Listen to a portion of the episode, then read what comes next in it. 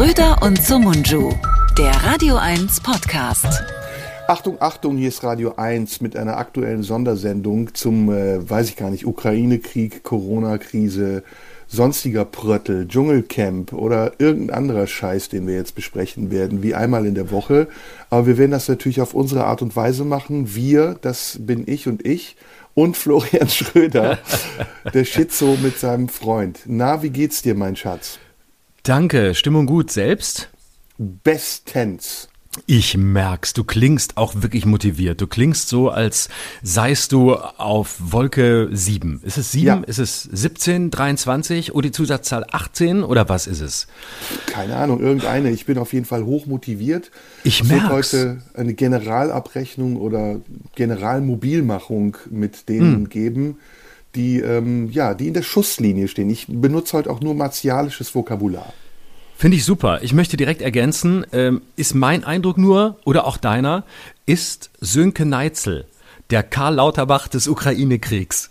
Ich glaube ja. Unbedingt. Aber wir müssen jetzt erstmal klären, ist Karl Lauterbach der Sönke Neitzel der Corona-Krise? Genau. Genau. Und warum, was haben die beiden miteinander zu tun? Pass auf, ich ja, hast das du den letzten, Abend. Hast du den letzten Tweet von Lauterbach eigentlich gelesen zur Übersterblichkeit? Nein, den habe ich noch nicht gesehen. Was hat er gesagt? Woran es jetzt letztendlich liegt. Und zwar? Am heißen Sommer. Es gab zu viele Hitzetote. Cool. Mensch, ich wusste es immer. Dieses Corona gab's nicht. Ähm, ich möchte mich an dieser Stelle bei allen entschuldigen, die ich mit meinem Auftritt bei Querdenken 711 äh, in die falsche Schublade gesteckt habe. Es war einfach nur zu heiß. Auch an dem Tag, als ich dort war in Stuttgart, es war einfach nur zu heiß. Das war einfach das Problem. Es ist immer, ja. die Hitze ist immer das Problem. Aber nur, nur im Ukraine-Krieg nicht. Da ist jetzt kalt. Aber Sönke Neitzel, ich habe gestern, als ich Anne Will geguckt habe, gestern habe ich wieder meine Hausaufgaben gemacht, weil ich dachte, du wirst mich heute darauf ansprechen. Da möchte ich auf jeden Fall auf der Höhe sein. Und äh, dann habe ich Sönke Neitzel sitzt jetzt wirklich überall. Sönke Neitzel habe ich letzte Woche bei Lanz gesehen, dann gestern bei Anne Will, äh, dann habe ich heute Morgen schon beim Frühstück ein Interview in der Wirtschaftswoche mit Sönke Neitzel gelesen. Also er ist wirklich omnipräsent. Und dann dachte ich irgendwann gestern Abend beim Anne Will gucken, er ist der Karl Lauterbach des Ukraine-Kriegs. Erstmal äußerlich, er ist also so vom, vom, vom ganzen Habitus. Er hat auch so eine, so eine Frisur, die, keine Ahnung, immer so liegt, wie der Winz gerade entschieden hat, dass sie liegen soll. Äh, dann äh, ist er auch so, so, wirkt so ein bisschen von der Welt überlastet. Also er ist jemand, der kommt nicht so richtig klar. Und dann vor allem habe ich gestern gesehen, diese, diese Hochwasserhosen, als er der die Beine übereinander schlug und hellblaue Socken, die einfach so gar nicht ins Farbkonzept passten. Und es wirkte so ein bisschen so weltfremd, wie man Karl Lauterbach immer kennt, nämlich, ah ja, äh, was nehme ich heute für Socken? Keine Ahnung, die hellblauen, das passt nicht, ich muss etwas haben. Naja, in der Bundespressekonferenz wird man es nicht sehen. Oh, ich bin bei Anne Will, das hätte ich gar nicht gedacht. Und ähm, so, so ein bisschen wirkt Sönke Neitzel Rätsel auf mich. Und ähm, ja, ich finde, es passt auch inhaltlich, weil da, wo äh, Lauterbach gewarnt hat, da ist äh, Sönke Neitzel dabei zu erklären, warum die, die ganzen äh, Interventionen, die Scholz nicht macht, jetzt im Grunde schon die richtigen sind. Und er versucht sich auch in einer ähnlichen Geduld mit seinen Erklärungen. Also er möchte wirklich, dass es jeder versteht, dass man es nachvollziehen kann und ähm, das, äh, ja, und hat aber trotzdem eine klare Position. Deswegen habe ich wirklich gedacht, es, es passt auch auf der inhaltlichen Ebene ganz gut. Können wir so ein Format erfinden, Germany's Next Adolf, e, Adolf, Alfred E. Neumann? also Silke Neitzel ist schon mal drin. Dann nehmen wir Philipp Amthor noch rein. Karl Lauterbach kommt mit rein. Also es gibt doch einige, die bei diesem Contest mitmachen könnten, oder? Stimmt, aber warum, warum, warum hast du Germany's Next Adolf gesagt und hast den Satz nicht zu Ende gemacht? Du nee, Alfred doch was E. Neumann. Sagen. Ich habe gesagt Germany's Next Alfred E. Neumann. Ja, aber zuerst war da ein kurzer, kurzer Adolf. ein kurzer Adolf hat sich da rein verirrt in deine dein Adolf Radar hat angeschlagen, ne? Das Wo kam der denn her? Radar. Keine genau. Ahnung.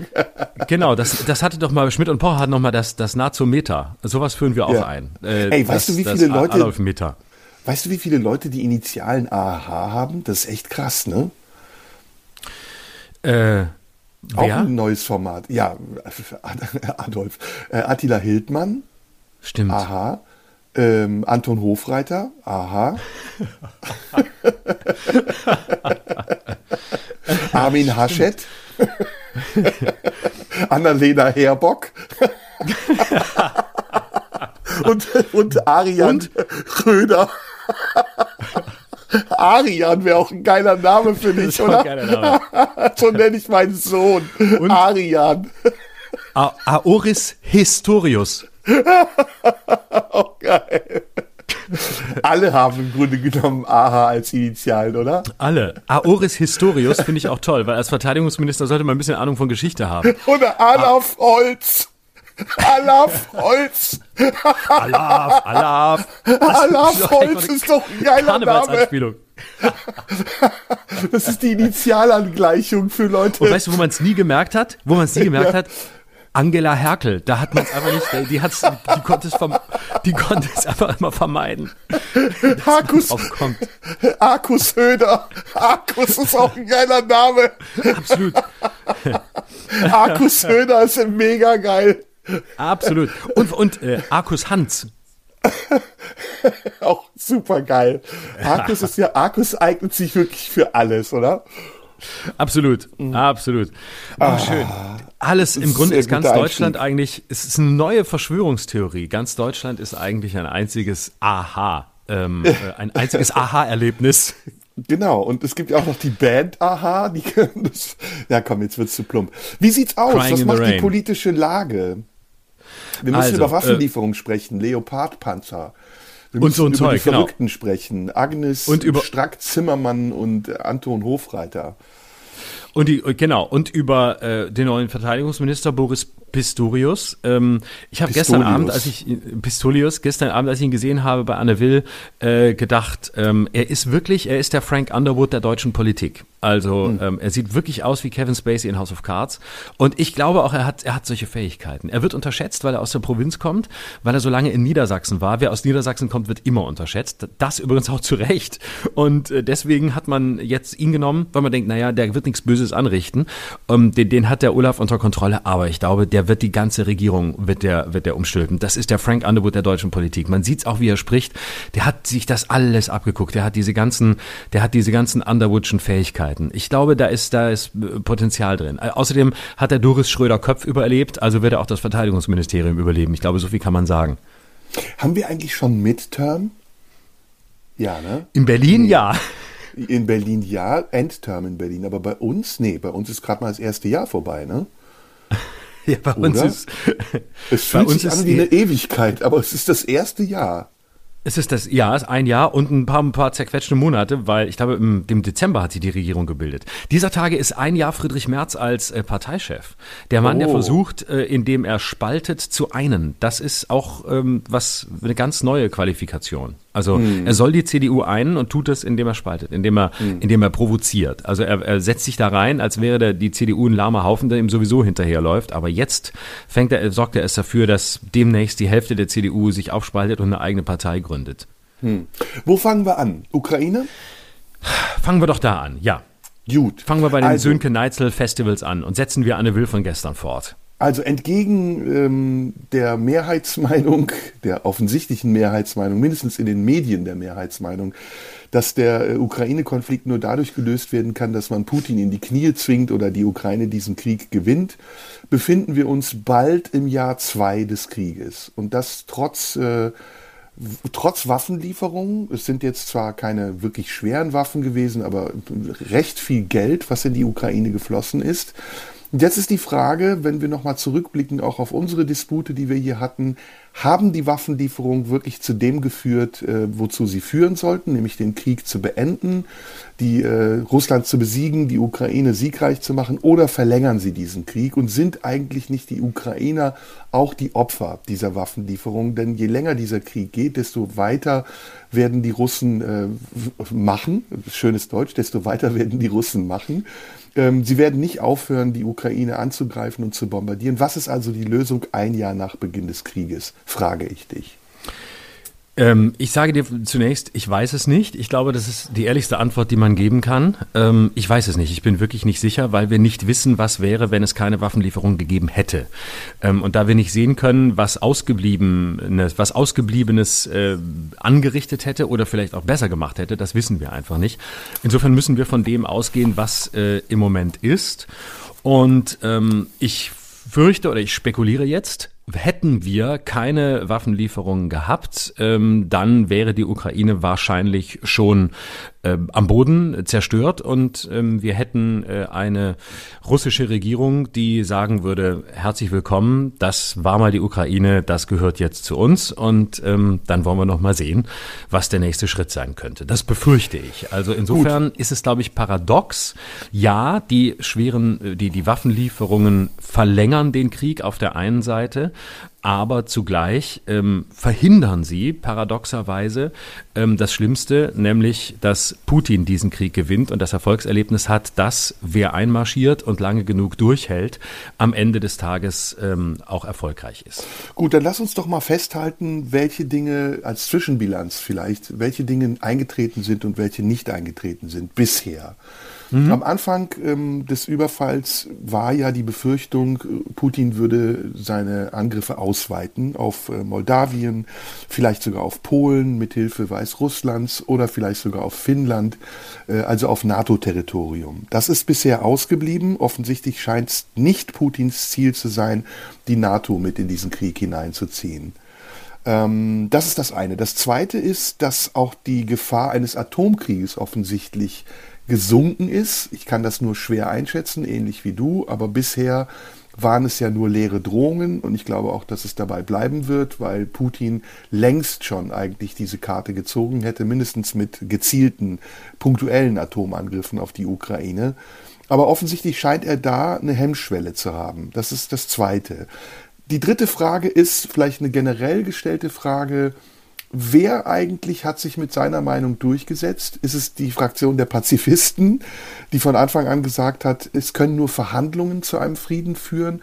Oder sind es die sogenannten Kriegstreiber, die gesagt haben, wir müssen noch mehr schwere Waffen liefern, sonst wird dieser Krieg nicht zu Ende gehen?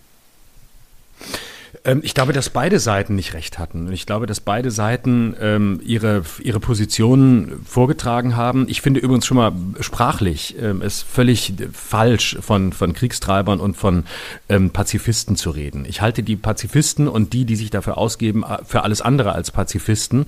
Ähm, das ist genauso, in meinen Augen, genauso, ein, ein genauso euphemistischer, ähm, grundverlogener Begriff, wie es ein völlig deplatzierter Begriff ist, von Kriegstreibern zu reden. Beides trifft trifft es nicht. Es gibt unterschiedliche Positionen. Beide haben ihre Berechtigung. Es gibt sowohl die sogenannte pazifistische, die sagt, ähm, wir, wir brauchen diese Waffen nicht zu liefern, äh, wir können keinen Frieden schaffen mit Waffen äh, und all die Argumente und erst recht nicht aus Deutschland und ähm, das verlängert den Krieg nur. Das ist ein legitimes Argument, das will ich zunächst mal sagen. Auch wenn ich dieser Position wenig abgewinnen kann, in diesem Zusammenhang möchte ich sie trotzdem zunächst als legitim hier einmal, einmal klarstellen.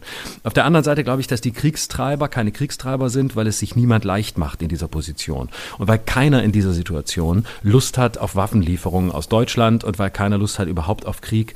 Und ähm, ich halte es auch für falsch zu glauben, dass irgendjemand gerne Waffen liefert und dass irgendjemand das tut, weil wir jetzt wieder wer sind und weil deutsche doch, Waffen doch, jetzt wieder und weil Deutschland schon.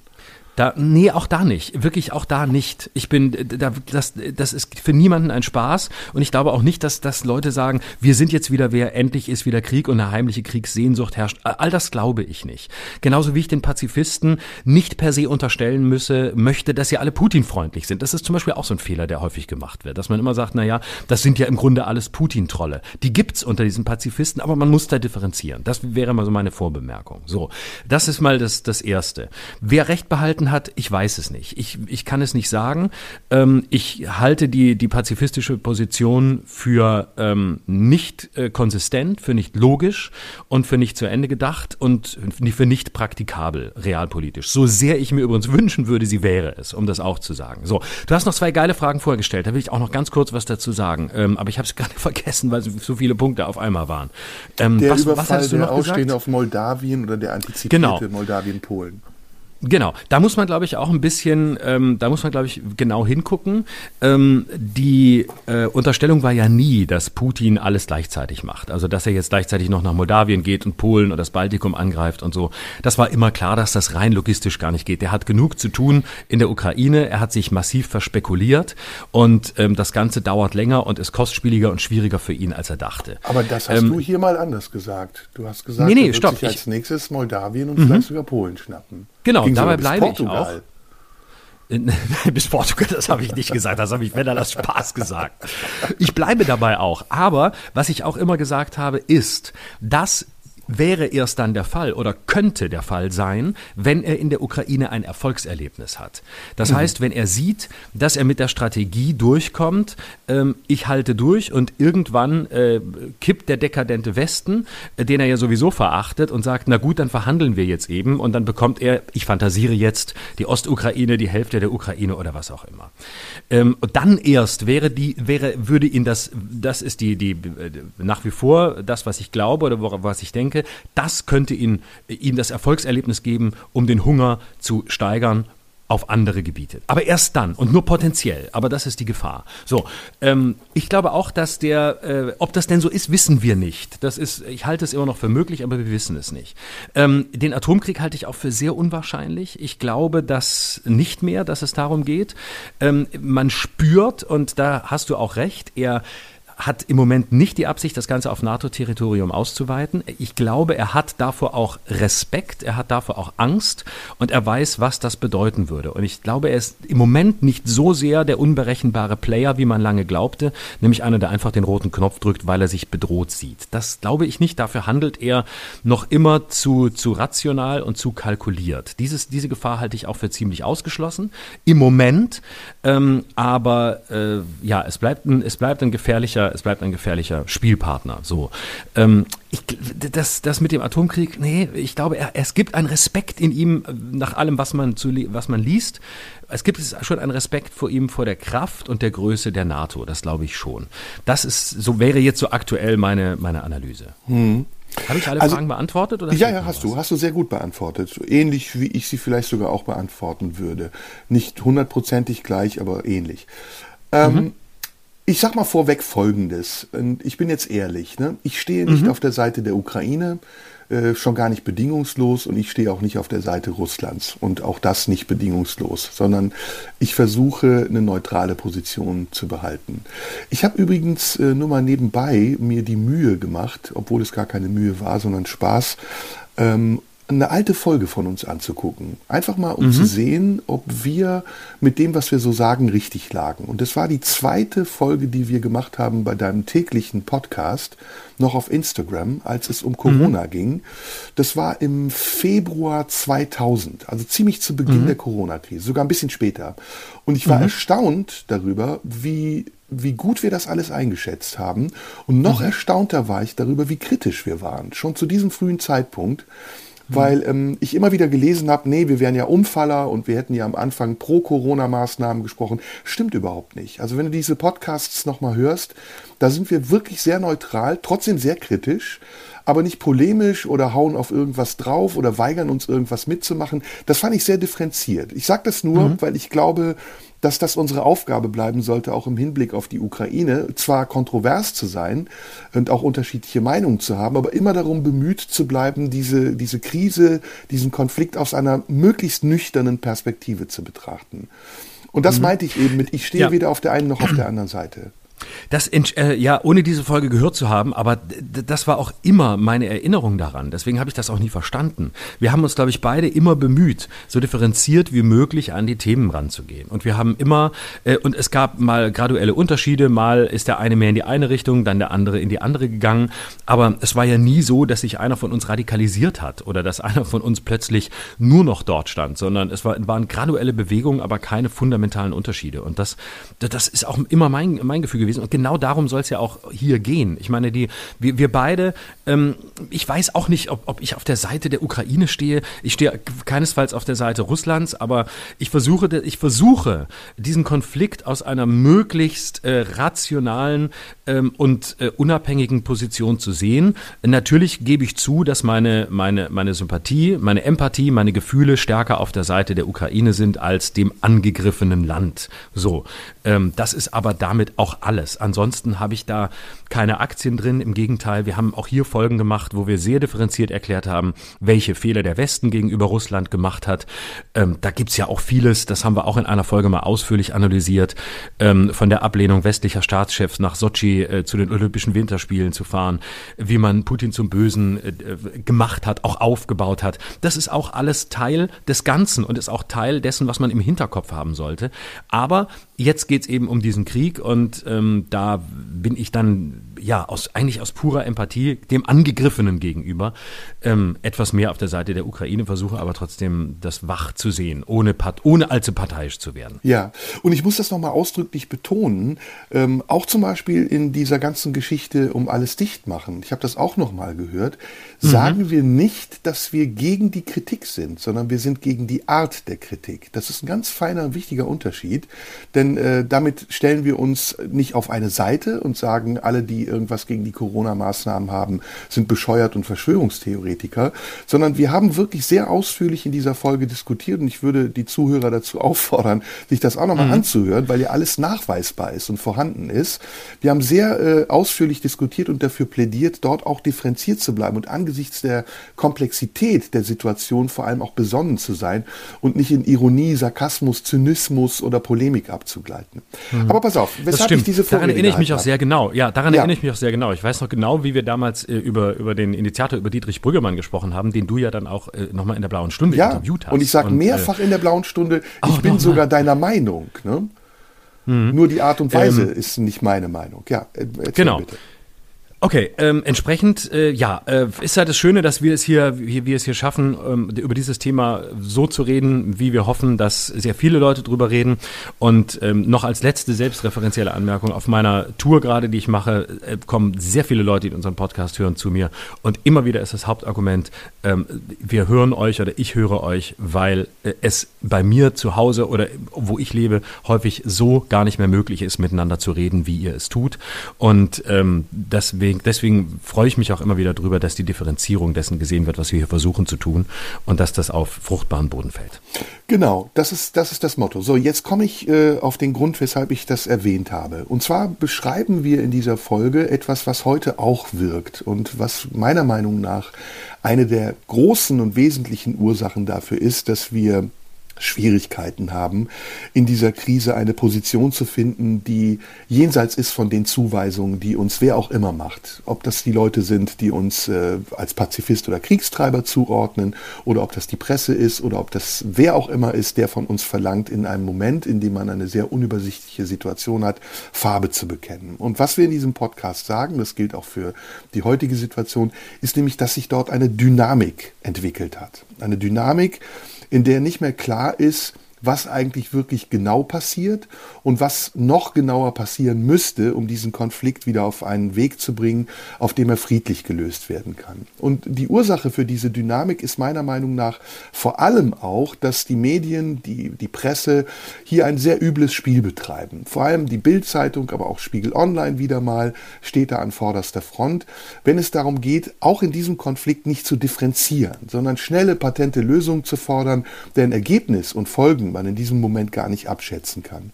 Und ich muss zum ersten Mal sagen in diesem Podcast, ich finde die Entscheidung von Olaf Scholz, keine Leopard-Panzer zu liefern in dieser Situation, sehr richtig. Und ich bin froh, dass er dort so besonnen, für manche vielleicht stur reagiert hat, weil ich glaube, dass wir nach diesem einen Jahr Ukraine-Krieg nicht wissen, wie wir diesen Krieg weiterführen sollen, selbst wenn wir schwere Waffen liefern und wohin dann die nächste Steigerung führen soll, wenn diese schweren Waffen nicht ausreichen sollten, wovon man jetzt erstmal angesichts der militärischen Stärke Russlands ausgehen kann. Und auch diese Frage wird ja gestellt und sie ist berechtigt. Ähm, müssen wir dann Kampfjets liefern und müssen wir am Ende mit Artillerie in Russland oder in der Ukraine einmarschieren? Das mag jetzt überspitzt sein, aber wenn wir diesen Gedanken weiterdenken, finde ich ihn vollkommen berechtigt. Und ähm, diese Rolle, die die Medien dort spielen, die ich sehr fragwürdig finde, weil ich glaube, dass wir jetzt im Augenblick vor allem Besonnenheit bräuchten, die führt dazu, dass auch in der Bevölkerung eine Stimmung existiert, die ich sehr kontraproduktiv finde. Denn es geht im Augenblick nicht darum, sich auf eine Seite zu schlagen. Es geht nicht darum, äh, immer extremer zu werden mit den Forderungen und zu begründen, warum diese Forderungen berechtigt sind, sondern es geht darum, diese Spirale zurückzudrehen. Es geht darum, vor allem, nicht, weil ich äh, sage, dass dieser Krieg äh, beendet werden muss. Auch das ist das primäre Ziel. Dieser Krieg muss sofort und unmittelbar beendet werden, sondern auch, damit sich dieser Krieg in seinen Folgen nicht weiter ausweitet auf die eigene Bevölkerung, aber auch auf die Bevölkerung der gesamten Welt. Denn dieser Krieg ist ja ein Krieg, der jetzt schon unterschwellig ein Weltkrieg ist. Er muss nur noch eskalieren und dann knallt es überall auf der ganzen Welt. Wir wissen, dass wir da gerade mit dem Feuer spielen. Was ich meine mit den Wirkungen auf das eigene Volk ist, dass du heute du siehst es ja auch in der Spaltung der Bevölkerung, in der Frage, ob sie diesen Krieg wollen oder nicht, dass du nicht weiter Geld in diesen Krieg pumpen kannst, in Form von Waffen, in Form von finanzieller Unterstützung, aber auf der anderen Seite den Menschen in deiner, in deinem Heimatland erklären musst, warum sie jetzt so viel hohe Kosten zahlen müssen. Und warum zum Teil das, was sie zahlen müssen, überhaupt keine Rechtfertigung mehr hat. Und das ist auch meine, meine nächste Frage eigentlich an dich. Ich stelle es mal als Frageform. Ähm, es ist ja lange damit äh, begründet worden, dass wir die hohen Energiepreise haben, dass dieser Krieg stattfindet. Und was sich jetzt erwiesen hat, auch das ist eine Zwischenbilanz, ist, dass wir relativ glimpflich durch den Winter kommen, dass die Bundesregierung sogar Energie, Energiereserven hat, die sie weiterverkauft und dass sie trotzdem weiterhin das Narrativ betreibt, ja, Putin ist eigentlich der Grund dafür, dass die Preissteigerung so ist, wie sie ist und die Inflation. Aber jeder weiß, dass das eigentlich nicht mehr in unmittelbaren Zusammenhang steht. Denn die Gasspeicher sind nach wie vor gefüllt, die Energie ist da und wir könnten sie wahrscheinlich für den gleichen Preis verkaufen wie vor der Krise. Stattdessen verkaufen wir die überschüssige Energie teuer an irgendwelche anderen Länder.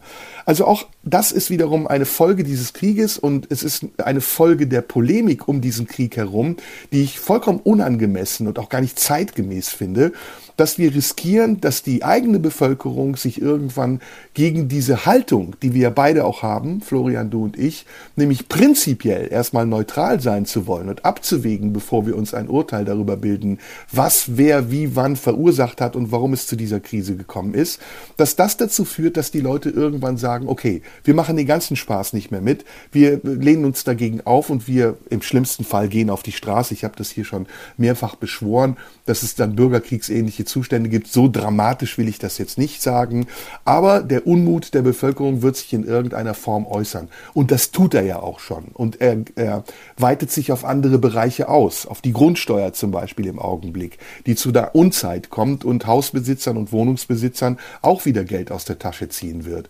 Und ganz am Ende frage ich mich, wie will das eigentlich eine Bundesregierung, wie will das eigentlich jeder Teil dieser Gesellschaft bewältigen, wenn wir so ein Chaos am Ende haben, dass niemand mehr weiß, wie und mit welchen Lösungen wir diese ganze Krise angehen können. Außer, dass wir ganz schnell zur Vernunft zurückkehren und mit denen sprechen, auch mit denen sprechen, die diesen Krieg aus unserer Sicht verursacht haben.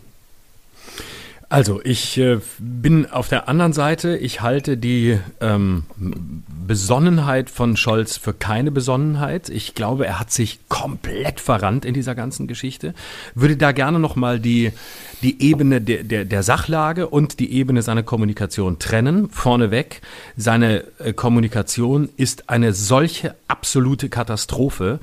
Es ist ja recht. noch schlimmer als im letzten Jahr. Also, da das, um das recht. mal, um, um da mal anzufangen. Ganz ehrlich. Also, das ist für mich der erste Grund, ähm, warum eine Spaltung der Gesellschaft stattfindet. Dieser Bundeskanzler, der in einer Arroganz, in einer Herabwürdigung der eigenen Wählerschaft ähm, einfach sich mit Macron hinstellt in Frankreich, ähm, übrigens auch ein Land, zu dem er keine Beziehung aufbaut, weil er es nicht kann und weil er es nicht rafft, ohne ein Wort zu sagen. Und nichts wäre jetzt wichtiger, als ähm, den Menschen, die einen gewählt haben und auch die, die einen nicht gewählt haben, das Volk, das man repräsentiert, sich hinzustellen und zu sagen, Leute, ähm, im Moment sieht es bei mir so aus. Ich möchte im Moment keine Leoparden liefern, weil. Und dann hat man seine drei bis fünf oder zehn Gründe und die hat man zu nennen. Das ist einfach die Verpflichtung eines Bundeskanzlers.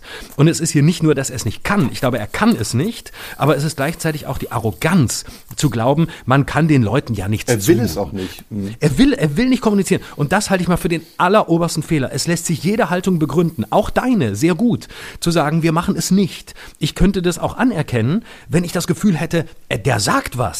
Da gebe ich Aber stattdessen versteckt er sich in einer Herablassung. Ich bin wirklich sowas Katastrophales, äh, jetzt sage ich wirklich einen Satz, wie du ihn so sagst, sowas Katastrophales an, an, an Verachtung äh, der, der eigenen Bevölkerung, an Verachtung des eigenen Amts, äh, an Verachtung der Leitlinie des eigenen Amts, nämlich der Bundeskanzler bestimmt die Leitlinien der Politik. Und wenn ja. er das tun will, dann hat er sie zu benennen. Der und dann kann man damit Kanzler umgehen. Zeiten, kann man sagen. Alter, finde, also, also das ist nicht nur er, auch seine Regierung ist nicht besonders besonders dolle, aber er ist wirklich die Spitze des Eisbergs. Ne? Also das ist wirklich ein, ein Maß, wo ich denke, gerade in so einer Situation musst du doch die Menschen einen, indem du ihnen erklärst, was du tust. Und by the way, man kann auch seine eigene Zögerlichkeit erklären. Man kann auch sein ja. Hadern erklären. Man kann auch sagen, Leute, ich versuche hier das Richtige zu tun, aber ich finde es falsch, jetzt Ja zu sagen, weil. Man darf auch Menschen etwas zumuten. Man darf ihnen auch zumuten, dass man unentschieden ist. Mit Sicherheit wird er dafür auf die Fresse kriegen, aber ich glaube, es würde ein so unfassbar positives Feedback auch geben, weil die Leute einfach dankbar wären, dass dieser Kanzler ihnen das vorlebt, was sie selbst in ihrem Alltag jeden Tag erleben, nämlich die Ambivalenz, die Unentschiedenheit, die Unsicherheit, die Angst, ähm, das Nichtwissen, das manchmal Aufschieben äh, von, von schwierigen Entscheidungen. Er würde einen solchen Raum an Verständnis öffnen bei so vielen Menschen, wenn er sich nur in dem zeigen würde, was auch immer gerade in ihm vorgeht. Da gebe ich dir vollkommen recht. Also da ist Scholz wie ein blinder Jäger, der mal eine Beute gemacht hat, die er nicht wieder rausgeben will. Also der, ja, der sitzt genau. auf seinem Kanzleramt und, und nimmt sich wirklich das Recht raus, zu regieren, ohne zu erklären. Und das geht nicht. Man kann nicht regieren, genau. ohne zu erklären. Genau, und äh, dann ist jetzt die Sachlage, äh, die Schwierigkeit, ähm, da sehe ich es anders als du. Äh, ja. Da glaube ich schon, dass es, ähm, dass es richtig wäre, äh, da die Ukraine zu unterstützen, in welcher Form Deutschland auch immer das tut. Und äh, dass wir selber da unsere, unsere 19 Leoparden oder wie viele es sind hinschicken, äh, muss ja noch nicht mal sein. Ich find, fände das in Ordnung, um die Ukraine zu unterstützen und um sie in eine Position zu bringen, in der sie tatsächlich verhandeln Aber nicht kann. um die Eskalationsspirale anzuhalten aufzuhalten. Also ich bin da auch deiner Meinung, unterstützen ja, aber womit und wohin führt das, wenn wir jetzt Leopardpanzer liefern? Ja gut, das ist die nächste Frage, da können wir gleich drüber diskutieren. Also ich glaube, dass es richtig ist in dieser Situation, nicht um, äh, um eine Eskalationsspirale äh, fortzusetzen. Du wirst sagen, das tut man wahrscheinlich schon, indem man Leoparden liefert, aber nicht um diese Eskalationsspirale anzutreiben, sondern nur um die Ukraine so zu unterstützen, dass sie irgendwann in einer wirklich verhandlungsfähigen Position ist. Und das ist sie eben im Moment noch nicht.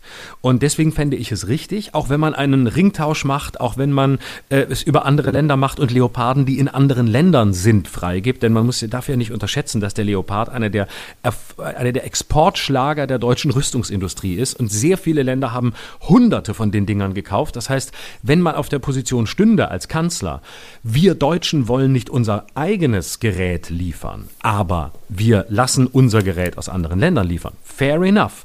Auch da wieder, mir geht es nicht darum, dass Deutschland hier die oft, ge, äh, oft geforderte Führungsrolle übernimmt. Wenn es das möchte, okay, aber ich sehe auch ein, wenn man da zögerlich ist. Ich habe mal eine so. Zwischenfrage. Kannst du ja. Schach spielen? Äh, nein, tatsächlich nicht. Nee, wieso? Weil es beim Schachspielen nicht darum geht, darüber nachzudenken, welchen Zug man selbst macht, sondern man denkt ja. darüber nach, welchen Zug der andere als nächste macht. Mhm, genau, Und das ja, würde genau. ich in dieser Situation auch empfehlen. Genau. Und äh, das tun, glaube ich, auch viele. Und ich meine, wir haben den, wir, wir sind ja schon auf der Ebene. Wir haben den Marder geliefert und ähm, wir, wir liefern den, wir können, die Lieferung des Leopard wird ja, und jetzt denke ich mal in deiner Schachlogik, wird ja bei Putin nicht viel verändern. Weil äh, er hat den, den roten Knopf nicht gedrückt, er wird es auch jetzt nicht tun, weil das keine Ebene ist, ähm, wo er das tut. Ne? Also wenn wir jetzt anfangen würden, NATO-Soldaten in die Ukraine zu schicken, okay, aber das genau will ja keiner. Es geht ja immer um die Abwägung, welche Provokation lösen wir aus. Das ist immer ein Spiel auch mit. Ne, ja, das muss, ist auch ein Spiel. leider, ja, sag mal, ich will dich nicht, sorry, ich will nicht ganz, ich unterbreche ungern, aber der will ich vorsichtig. Ja, ich habe jetzt auch sehr lange geredet. Du darfst, du, du darfst auch gleich wieder ran. Also, ich will da nur vorsichtig, meine Position, weil ich Putin für unberechenbar halte. Aber ich sag gleich was dazu.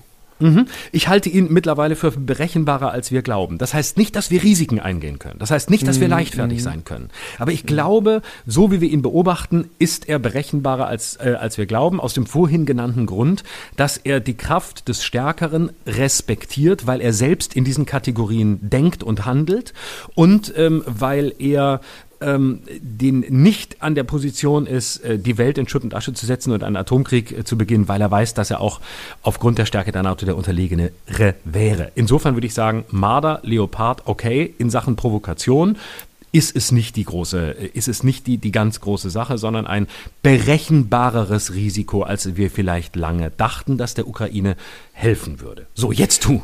Ja, was wir nicht einschätzen können, ist ja ein ganz wichtiger Faktor, nämlich unter welchem innenpolitischen Druck Putin gerade steht und wie groß dieser Druck noch werden kann.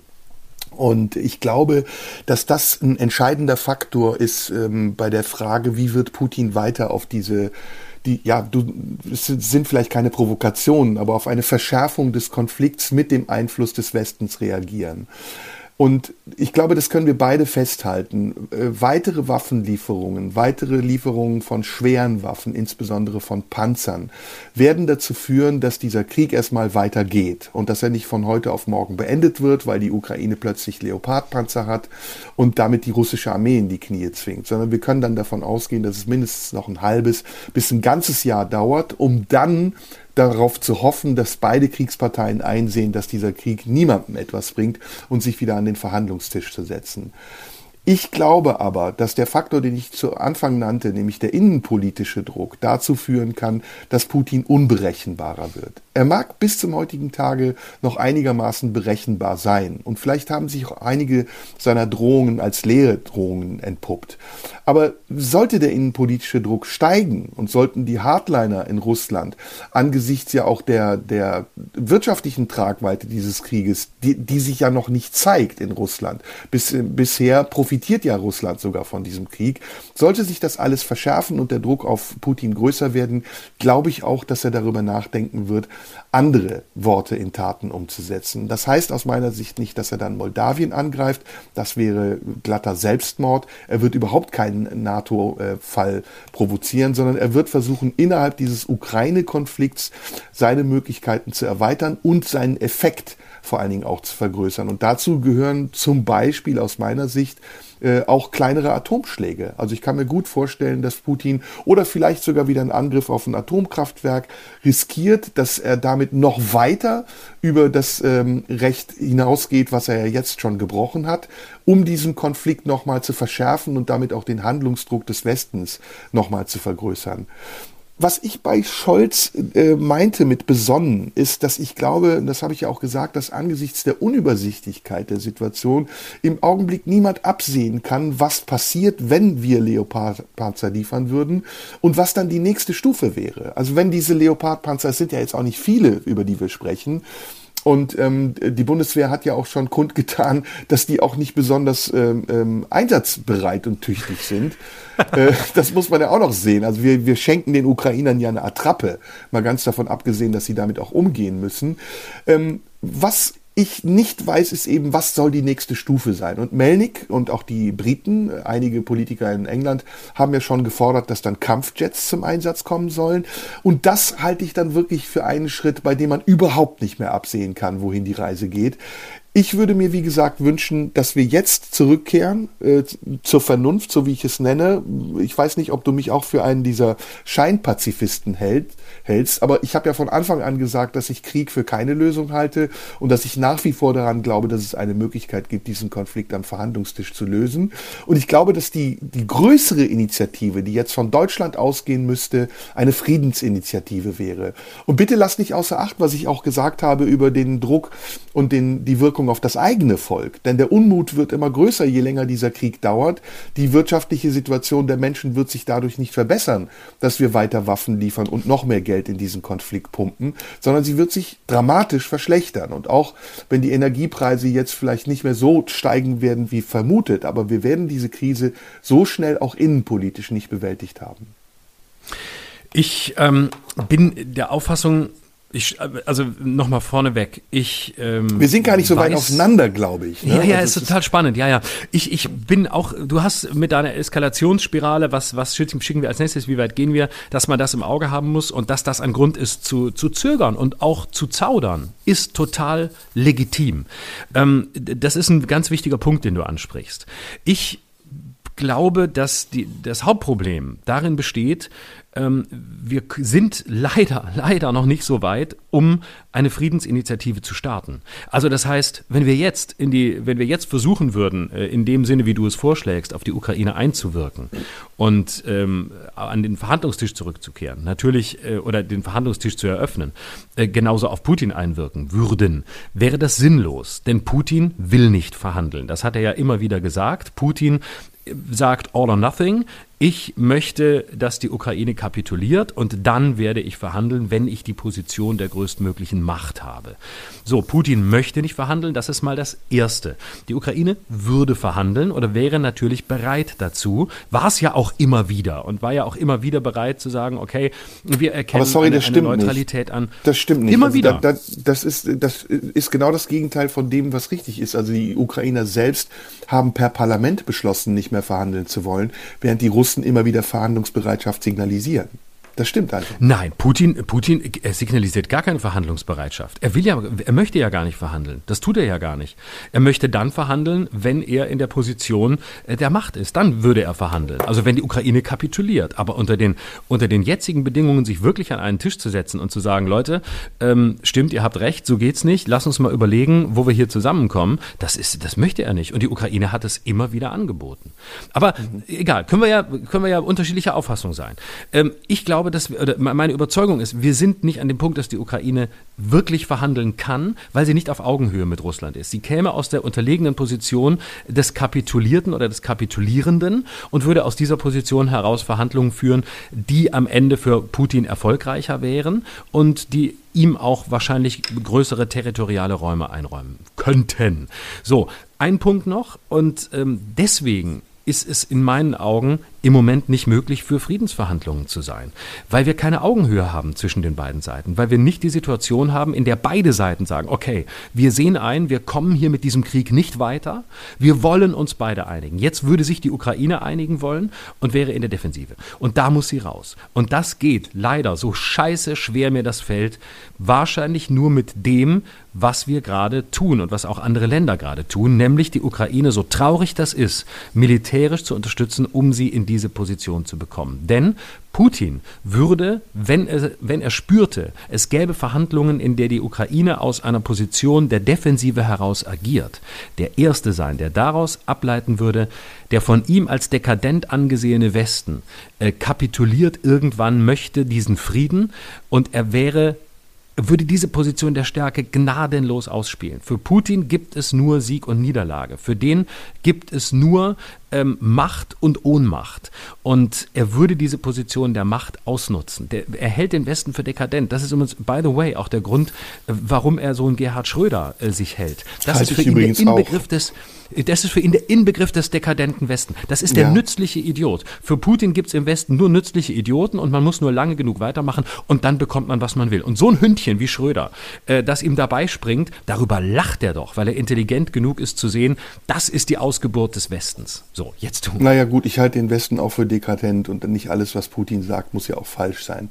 Aber ähm, ich habe hier was rausgesucht und zwar vom RND, dem Redaktionsnetzwerk Deutschland. Das ist äh, vor zwei Wochen Meldung gewesen. Knapp zehn Monate nach Beginn des Angriffskrieges gegen die Ukraine hat Russland-Präsident Wladimir Putin Verhandlungsbereitschaft angedeutet. Alle bewaffneten Konflikte, ist jetzt ein Zitat, enden mit Verhandlungen und Russland hat sich nie gedrückt im Gegensatz zur Ukraine, sagte er am Donnerstag bei einer Pressekonferenz in Jekaterinburg. Ähm, ich habe ja eben gesagt, also das ist natürlich auch Propaganda. Ne? So, so eine Aussage muss nicht ernst zu nehmen sein. Aber es ist in der offiziellen Diktion der Russen im Moment nicht ausgeschlossen, Verhandlungen zu führen. Unter welchen Bedingungen, das ist eine ganz andere Frage. Dass die äh, Ukraine dann an die annektierten Gebiete akzeptieren muss, das ist natürlich ein Unding. Aber das ist ja der Sinn von Verhandlungen, dass man erstmal mit Forderungen reingeht und dann diese Forderungen vielleicht erfüllt werden oder aber man Kompromisse finden muss, um diese Forderungen in irgendeiner Form abzugelten. Ähm, ich bin anderer Meinung als du in diesem Thema. Wir können das aber nicht klären, weil wir können nicht in Putins Ja. Kopf gucken. Wir wissen Ja. nicht, was er vorhat. Wir können eben nur präventiv agieren. Und deswegen glaube ich, dass es ganz wichtig ist, dass wir diesen Konflikt nicht weiter verschärfen, indem wir noch mehr Waffen liefern. Es hat sich ja jetzt erwiesen nach einem Jahr, dass der Krieg nicht zu Ende ist, sondern dass wir versuchen, diesen Krieg zu entschärfen, diesen Konflikt. Und ich glaube, der einzige Weg, diesen Konflikt zu entschärfen, ist nicht darauf zu setzen, dass wir mit noch schwereren Waffen irgendwas erreichen und vielleicht sogar eine Verhandlungsbereitschaft der Russen damit erzielen, sondern ich glaube, es geht nur dadurch, dass wir versuchen, irgendeinen Weg zu finden, miteinander zu sprechen. Das klingt vielleicht ein bisschen hippie-mäßig, äh, aber es gab in der Vergangenheit viele Beispiele dafür, dass solche Konflikte auch durch Gespräche gelöst werden konnten. Ich, ich wünsche mir Ben Wish zurück, der sowas vielleicht hätte in, in Angriff nehmen können. Aber es fehlt ja auch an der nötigen Diplomatie. Also wir haben ja im Moment überhaupt keine Diplomatie mehr. Am Anfang hat Macron noch mit Putin telefoniert. Jetzt mittlerweile ist es ja nur noch der, der öffentlichen Meinung überlassen, irgendwelche Entscheidungen zu forcieren und Druck auf die Politik auszuüben, damit sie dann irgendwann für die Öffentlichkeit entscheidet. Und da ist der Punkt, an dem wir uns einig sind. Ich glaube, und das war übrigens auch bei der Corona-Krise so, dass es der größte Fehler der Regierung war, nicht transparent genug zu sein. Und diese, ja. diese Entscheidungen nicht Diskussionsrunden zu überlassen, bei Anne Will oder Margaret Illner oder sonst wo, wo irgendwelche Pseudo-Experten sitzen und jeden Tag ihr Fähnlein in den Wind hängen und neue neue Forderungen stellen, sondern denen, die dafür zuständig sind, kompetenten Leuten, äh, nicht Agnes Strack-Zimmermann und Anton Hofreiter, sondern in diesem Falle der Bundesregierung, sprich dem Verteidigungsminister und dem Bundeskanzler, die dann in enger Abstimmung mit ihrem Kabinett dafür sorgen, dass dieses Land in diesem Konflikt eine eindeutige Haltung hat. Und sei sie wie sie sei, also auch da gehe ich einen Schritt auf dich zu, sollte die Haltung sein, Deutschland enthält sich nicht, Deutschland mischt sich in diesen Konflikt ein, auch dann müsste es eine Erklärung dafür geben und es müsste mindestens auch eine Debatte darüber geben, mit denen, die dafür zuständig sind, ob das der richtige Weg ist oder der falsche. Aber all das findet ja nicht statt. Das ist ja im Moment im Verborgenen und wir kriegen ja nur die Ergebnisse der Entscheidung mit. Und das ist ein Unding. Und deswegen glaube ich, ist, kommt das noch hinzu, dass diese schnellen äh, und aus der Hüfte geschossenen Entscheidungen dazu führen, dass wir Risiken eingehen, die wir nicht abschätzen können, aber auch, dass wir gleichzeitig das Vertrauen derjenigen verspielen, denen wir, äh, auf die wir angewiesen sind, weil sie uns gewählt haben und uns ausgestattet haben mit diesen Ämtern. Ich glaube, es kommt noch ein ganz anderer Punkt hinzu, der die Situation gerade so komplex macht und der auch dafür sorgt, dass Olaf Scholz von allen Seiten mittlerweile ähm, an die Wand gedrückt wird, nämlich die Rolle der USA im Moment. Und der Grund, warum die USA so zurückhaltend Punkt, sind, ja. selbst, mhm. ne, selbst mit Lieferungen, aber die Deutschen unter Druck setzen und ermutigen, den Leopard zu liefern, ja. ähm, ist ja folgender. Wir, wir, haben ja mitbekommen, dass es offensichtlich ähm, eine lautstarke Auseinandersetzung gab zwischen dem äh, US-Verteidigungsminister Lloyd Austin vergangene Woche mit äh, Wolfgang äh, Schmidt, dem Kanzleramtschef von, von Bundeskanzler Olaf Scholz, als es um diese Frage ging und die USA massiv Druck gemacht haben. Warum reagiert Deutschland nicht? Warum wird Deutschland nicht zu der Führungsmacht, die es in dieser Situation ja. sein Ja, sie wollen müsste? die Drecksarbeit den Deutschen überlassen, weil sie sich in diese Konflikte nicht mehr einlassen wollen. Ne? Ja, ich glaube, es gibt noch einen anderen Grund und der ist, der, der ist wirklich viel perfider und das finde ich, das finde ich auch dramatisch, dass die USA äh, diese Situation des Kriegs ähm, für Geschäftsinteressen nutzen. Ich glaube, die mhm. Strategie der USA habe ich jetzt mehrfach gelesen, gebe ich jetzt mal wieder und äh, es scheint mir aber sehr einleuchtend ist. Die Deutschen sollen mal den Leopard liefern, wir halten uns zurück, ähm, wir liefern dann hinterher, weil die genau wissen, dass äh, Deutschland aufgrund der vergangenen Jahre in der Produktion von Rüstungsindustrie sehr langsam geworden ist. Also mhm. da, wir sind ja viele Jahre davon ausgegangen, dass sowas wie der Ukraine-Krieg nicht mehr stattfinden wird. Alle haben sich eingestellt auf ähm, Drohnenkriege, auf äh, digitale Kriege und da ist man vorangegangen. Aber dass wir nochmal wirklich einen Krieg erleben, wo es um die Frage geht, wer liefert eigentlich welche Panzer in welcher Geschwindigkeit, äh, darauf waren wir nicht mehr eingestellt. Und entsprechend hat man sich in Deutschland umgestellt. Man hat das Budget aus der Bundeswehr gezogen, man hat auch zum Teil ähm, das Budget aus der Rüstungsindustrie gezogen, sodass es heute, ähm, wie ich selber gelesen habe, bis zu zwei Jahre dauert, bis so ein Leopard überhaupt erst mal gebaut ist, weil die Fertigung ganz anders stattfindet als noch früher. So, und diese Position der Schwäche in Deutschland, die nutzen die Amis aus. Und ähm, es gibt dort die Defense Security Corporation Agency, ähm, übrigens äh, verbandelt mit Lloyd Austin, dem heutigen ähm, Verteidigungsminister, ähm, die genau dafür zuständig sind, dass die USA, wie sie es selbst selbst nennen, das gefährlichste Militär der Welt bleibt. So, warum erzähle ich das alles? Die Strategie ist, Deutschland liefert die letzten Leopard-Panzer und dann kriegen wir, und das ist die aktuelle Strategie der USA, Deutschland unter den Schirm der Amerikaner. Das heißt, Deutschland ist angewiesen auf schnelle Rüstungsindustrie äh, Amerikas, ist angewiesen auf amerikanisches Gerät unter dem Motto, wir Amerika, wir bieten euch Schutz an, den, den wir euch immer angeboten haben, aber nur, wenn ihr unser Gerät kauft. Und es geht darum, weltweit eine Abhängigkeit herzustellen zu den USA. Das halte ich für eine sehr wichtige These im Moment, mhm. ähm, die ich gestern ausführlich gelesen habe. Gab es einen, einen schönen Text in der NZZ dazu, was ich sehr spannend finde. Das lässt sich an vielen anderen Beispielen auch noch zeigen, dass die USA einfach versuchen zu sagen, ja, ähm, der, der große Schutzschirm, der wir für euch alle immer waren, der sind wir auch in Zukunft, aber nur, wenn ihr das Zeug von uns kauft. Und da nutzen sie die, die gezielte Schwäche von Deutschland im Ukraine-Krieg auch aus. Und man muss mit einpreisen, dass Scholz auch das auf der Agenda haben muss, nämlich diese Abhängigkeit nicht allzu sehr herzustellen. Wären die Amerikaner wirklich an unserer Seite, wären sie wirklich daran interessiert, ähm, einen Frieden herzustellen, wenn auch zunächst über die Lieferung schwerer Panzer, ähm, dann hätten sie von Anfang an gesagt, hey, Deutschland, ihr liefert eure Leoparden, wir liefern das, lass es uns jetzt gemeinsam machen. Aber hier vermischen sich tatsächlich Verteidigungsinteressen des ukrainischen Volks und knallharte Geschäftsinteressen der USA, was in so einer Situation natürlich, wenn es so wäre, was ich glaube, ein absolut zynisches Spiel wäre. Ja, ja, das, da gebe ich dir recht, da, da hast du vollkommen recht und triffst auch einen ganz wichtigen Punkt.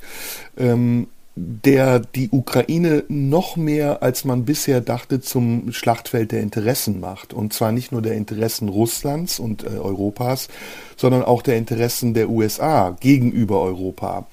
Und wenn man die Leitlinie der äh, amerikanischen Außenpolitik der letzten 15 Jahre betrachtet, also mit Beginn auch äh, der Amtszeit von Barack Obama über Donald Trump bis hin zu Joe Biden, dann, dann sieht man ja, dass die Amerikaner anders noch als in den Jahren davor sich aus internationalen Konflikten mehr und mehr rausziehen wollen, weil sie gemerkt haben, dass das auf Dauer das eigene Budget unmäßig belastet, übermäßig belastet und weil sie auch gemerkt haben, dass das ihrer eigenen Bevölkerung gegenüber schwer zu rechtfertigen ist. Und deswegen ist das Interesse, wie du es richtig sagst, der, der USA erstmal Europa in diesen Krieg zu schieben und, ähm, und sich die Hände nicht schmutzig zu machen, sehr groß. Und das, das zeigen sie ja auch, indem sie zwar weiter finanziell unterstützen, in einem Maße, wie ich es überschaubar finde, aber nicht wirklich aktiv in die Unterstützung der Ukraine mit eingreifen. Und, und da ist es auch nicht nur gegenüber den Europäern ein verlogenes Spiel, sondern ich muss sagen, es ist auch gegenüber der Ukraine ein verlogenes ja. Spiel. Ja. Und Zelensky einzuladen, um im Senat zu sprechen, Standing Ovations zu klatschen und ihn als Helden zu feiern, um ihn dann aber wieder ähm, abzuweisen und ihm zu zeigen, dass den USA eigentlich nichts daran liegt, ihn wirklich so zu unterstützen, dass er gegenüber Russland auch mächtiger auftreten kann. Das ist ein ganz durchschaubares falsches Spiel und das ist Leitlinie der amerikanischen Außenpolitik seit ein paar Jahren. Das war in Afghanistan nicht anders, das war auch im Nahen Osten zuletzt nicht anders. Die Frage ist, wie wir uns dazu verhalten, wie wir Europäer und insbesondere wir Deutschen uns dazu verhalten wollen. Und dann kommen wir wieder zurück auf die Frage, die wir schon zu Anfang gestellt haben, die der rote Faden heute auch ist. Äh, bringt es mehr, wenn wir jetzt einsteigen, indirekt oder direkt in diesen Konflikt durch weitere Lieferungen, insbesondere Lieferungen von schweren Waffen? Oder würde es mehr bringen, wenn wir uns auf eine andere Position zurückziehen und sagen, okay, wir werden uns an der diplomatischen Aufklärung und Bewältigung dieses Konfliktes beteiligen, aber weiter als wir bisher gegangen sind, gehen wir nicht. Und ich glaube, das ist auch das Dilemma, in dem Scholz gerade steckt. Er muss entscheiden, ähm, wird er dem Anspruch der europäischen Partner gerecht und nicht nur der europäischen, sondern auch der NATO-Partner gerecht, als, äh, als äh, Führungsmacht in Europa eine entscheidende Rolle in diesem Konflikt zu spielen? Oder zieht er sich auf diese Position der vermeintlichen Neutralität, die es ja schon gar nicht mehr gibt, zurück? Denn die Bundesregierung und insbesondere die Grünen in der Bundesregierung haben sich ja schon längst eindeutig auf die Seite der Ukraine gestellt. Und sie werden das auch weiter so behalten, wenn dieser Konflikt noch länger andauert. Und ich glaube, man muss auch sehen, dass das Gebaren von Scholz, so sehr wir das kritisieren und so, so sehr ich das auch kritisierenswert finde, insbesondere den kommunikativen Teil, dass diese Position aber so lange zu zögern wie möglich und erst dann zu liefern, wenn es gar nicht mehr anders geht, ähm, eigentlich nur die Fortsetzung der Politik der vergangenen 30 Jahre ist, nämlich sehr zurückhaltend zu sein, sehr abwägend zu sein und sehr vorsichtig zu sein.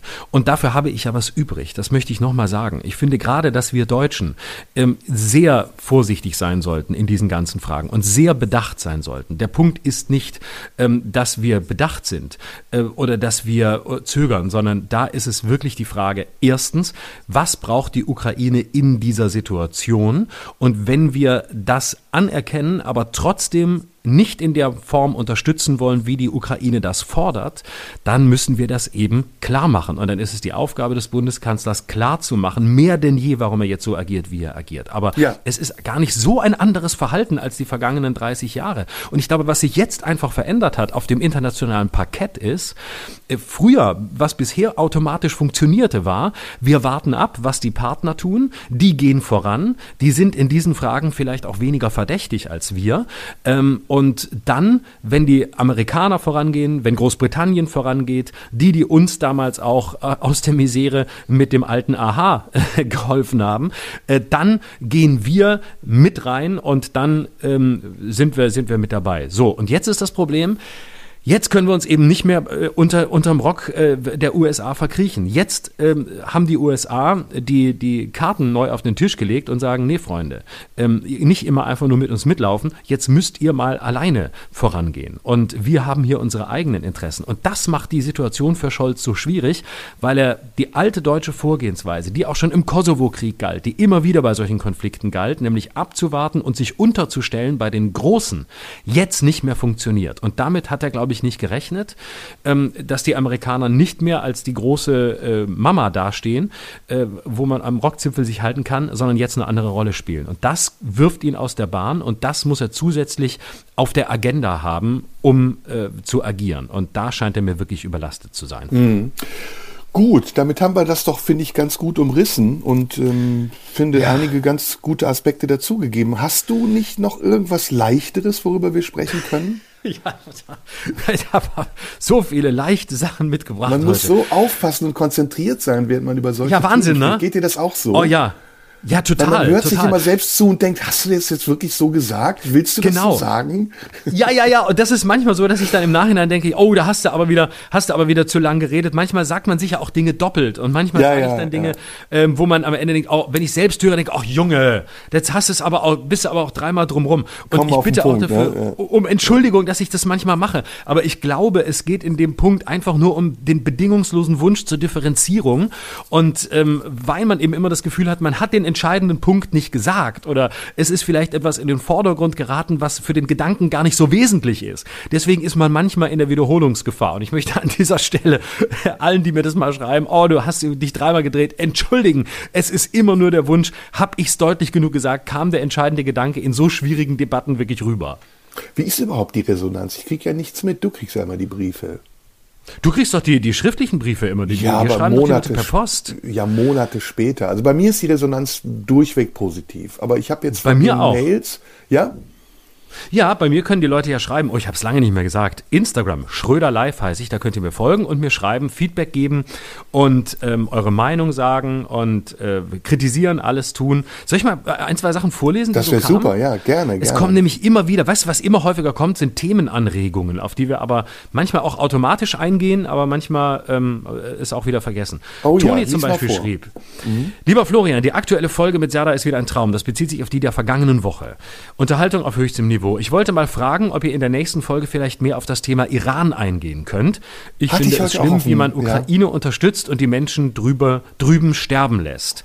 Stimmt, ja. habe ich auch gedacht, haben wir vor ein paar Wochen mal drüber geredet, könnten wir aber tatsächlich mal wieder aufnehmen. Wollen wir das heute nochmal als zweites ganz schweres Thema oder wollen wir das oh, für nächste Woche? Das wird zu knapp, oh, aber der Tenor seiner Aussage ist auch das, was ich dazu gesagt hätte. Hm, was ist eigentlich mit ja. dem Iran? Ne?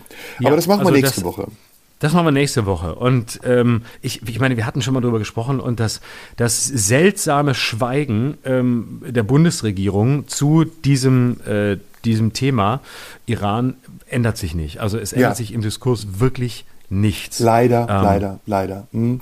Weil ich glaube, dass genau. die Situation dramatisch ist, also nur soweit in Kürze und äh, dass jetzt gerade wichtiger denn je gewesen wäre, auch im Widerstand gegen das Regime im Iran Ausdauer zu beweisen. Und nicht nur Ausdauer äh, im Widerstand auf den Straßen, sondern eben auch Ausdauer im Widerstand in den Medien, in den, in den Foren, überhaupt. Und das ist leider wieder weggebrochen. Ich weiß nicht, warum das so ist, aber es ist nicht mehr da. Dann schreibt Smith, moin, ich fände das Thema Bild nochmal extrem wichtig, also Bildzeitung. Vielleicht könnt ihr beiden das nochmal in eurem Podcast äh, behandeln, ist mit Sicherheit schon mal passiert, aber Aufklärung ist ja wichtig. Ja, was gibt es aktuell zur Bild, äh, zur Bild was zu sagen? Nein, ähm, dass sie ein Revolverblatt ist und dass sie aus ja. allen, also wirklich aus allen Ecken und Löchern nur noch schießt, egal um, um zu verkaufen, egal was dabei passiert, fällt mir auf. Ich weiß nicht, ob die Bild nach Julian Reichelt besser geworden ist. Ich auch nicht. Sie, sie strauchelt auf jeden Fall mehr. Ähm, es gibt jetzt auch einen neuen Chef, ich glaube Reinhard Schneider, der Nachfolger von, nicht Nachfolger, sondern ich glaube Johannes Boje ja, ja, übergeordnet. Der auch beim, der ähm, auch beim Alfred E. Neumann Contest mitmachen kann. Ja. Der muss sofort mitmachen. absolut, absolut. Mhm. Ähm, bei dem man, den, den habe ich, den habe ich, habe ich mir erzählt, dass ich den mal kennengelernt habe. Ähm, nee, erzähl. Äh, ja, und zwar bei einer, bei einer, einer Geburtstagsfeier. Ich sag nicht wo, wo ich auch eingeladen war und da war auch Johannes Boje und dann habe ich mich ein bisschen mit ihm unterhalten und ähm, das ist wirklich, also ein Typ, bei dem du überhaupt nicht denkst, dass der Bildchef ist. Der ist, ähm, also ist ein ganz schlachsiger, ganz dünner Typ. Ist sehr klein, auch noch körperlich, wofür er natürlich nichts kann, aber es geht um die Gesamterscheinung. Und ähm, er hat wirklich gar kein Charisma. Er ist total schüchtern. Er ist, wie so, muss dir vorstellen, 1,65 oder 1,70 groß, ganz dünn und hat so ein Gesicht, so ein, so ein ewig junges Peter Pan-Gesicht. Du denkst, der ist 18. Und er, er ist auch, er kam auf mich zu, ja, ja, ja, ich, äh, mh, hm, äh, schön, Sie zu ich kenne Sie ja, äh, läuft's, läuft's dir gut im ZDF? Hat er mich gefragt, ich bin überhaupt nicht im ZDF. Jan Böhmermann, der dich mit Böhmermann verwechselt. Wahrscheinlich. Da muss ich ihm das erstmal klar machen. Und dann hat er so ganz beflissen, er war ganz beflissen. Ach so, ja, stimmt, ja, war ja, ja, ja, war ja ARD. Und ich sage, komm, es ist schon verloren. Gib einfach zu, das ist, du bist einfach lost, gib's einfach zu. Und es ja. war eigentlich eine relativ nette Begegnung. Und man hat nie so ganz verstanden, warum er da ist, weil er war ja mal bei der Süddeutschen Zeitung und war mal ein, ein veritabler Autor der Seite 3. Das ist diese Reporterseite in ja, der Süddeutschen. Ja, und dann ging er zur Welt und man hat immer gedacht, das ist doch eher so ein, das ist doch eher ein Schreiber von nachdenklichen Reportergeschichten. Warum macht er so einen Job? Warum geht er da hin? Und jetzt irgendwie, naja, auf jeden Fall so, wollte man ihn dann mit, kam er dann von der Welt, wollte man die Bild ein bisschen beruhigen. Und jetzt haben sie ihm irgendwie einen, glaube ich, so drüber gesetzt oder mit reingesetzt, weil irgendwie hat offenbar Matthias Döpfner nicht das Gefühl, dass er das Ruder so rumgerissen hat, wie er sich das gewünscht hätte. Hm. Ja, was ist zur Bildzeitung zu sagen? Nicht viel, das haben wir auch alles schon gemacht. Ich glaube, die Relevanz der Bildzeitung ist auch gesunken. Und ja. ähm, was die Bild jetzt versucht, ist einfach die Abozahlen zu steigern. Das ist ihr letztes, äh, ist ihre letzte Rettung, weil sie auf dem ähm, gedruckten Markt nicht mehr überleben wird auf Dauer. Die, die, die Zahlen, die Verkaufszahlen an den Kiosken. Die Bildzeitung ist ja eine Zeitung, die man nicht abonnieren kann, also die Paper-Bildzeitung weil die Zahlen dramatisch sinken und auf Dauer ja, wird sich das wahrscheinlich verschärfen, die Art, wie die Bildzeitung mit Clickbaits versucht, Aufmerksamkeit zu generieren. Le leider, mhm. das ist sehr schade. Äh, von der Bild habe ich ehrlich gesagt aber auch nichts anderes erwartet, aber sie gibt ja damit auch einen Tenor vor, auf den die anderen Magazine und Zeitungen einsteigen. Und das finde ich ist eine ganz große Gefahr und leider nicht gut für unsere Gesellschaft. Ja, dann ein Themenvorschlag, den wir, glaube ich, mal hatten, aber ja, noch nicht so, nicht so richtig ist. Das können wir tatsächlich mal machen. Äh, brauchen wir aber Zeit, ist ein sehr heikles Thema. Ähm, schreibt Lokalkolorit Themenvorschlag Suizid bei Männern. Oh. Ähm, und äh, ja, das ist, äh, können wir gerne mal drüber sprechen, aber muss man vorsichtig sein, ist äh, ja. nicht, nicht, nicht ohne, muss man mit sehr, ja. viel, mit sehr viel Ruhe und sehr viel Bedachtsamkeit angehen. Ja. Finde ich aber tatsächlich auch ein, ähm, ein wichtiges Thema. Überhaupt Suizid allgemein, ne? also Krankheit, aber Suizid allgemein ist ja ein ja, ein Tabuthema in unserer Gesellschaft. Da müssten wir wirklich auch mal uns, glaube ich, ein bisschen informieren, bevor wir darüber reden. Sonst mhm. würden wir ins Blaue hineinsprechen und da kann man ziemlich viel falsch machen. Absolut, absolut. Ähm, ja, aber das ist äh, auf jeden Fall ein sehr gutes Thema. So, dann muss ich jetzt mal hier ähm, weiter gucken, weil. Äh, ähm, was ist denn mit Dschungelcamp? Ja. Also, was ist denn hier warte, mit ein bisschen warte, warte.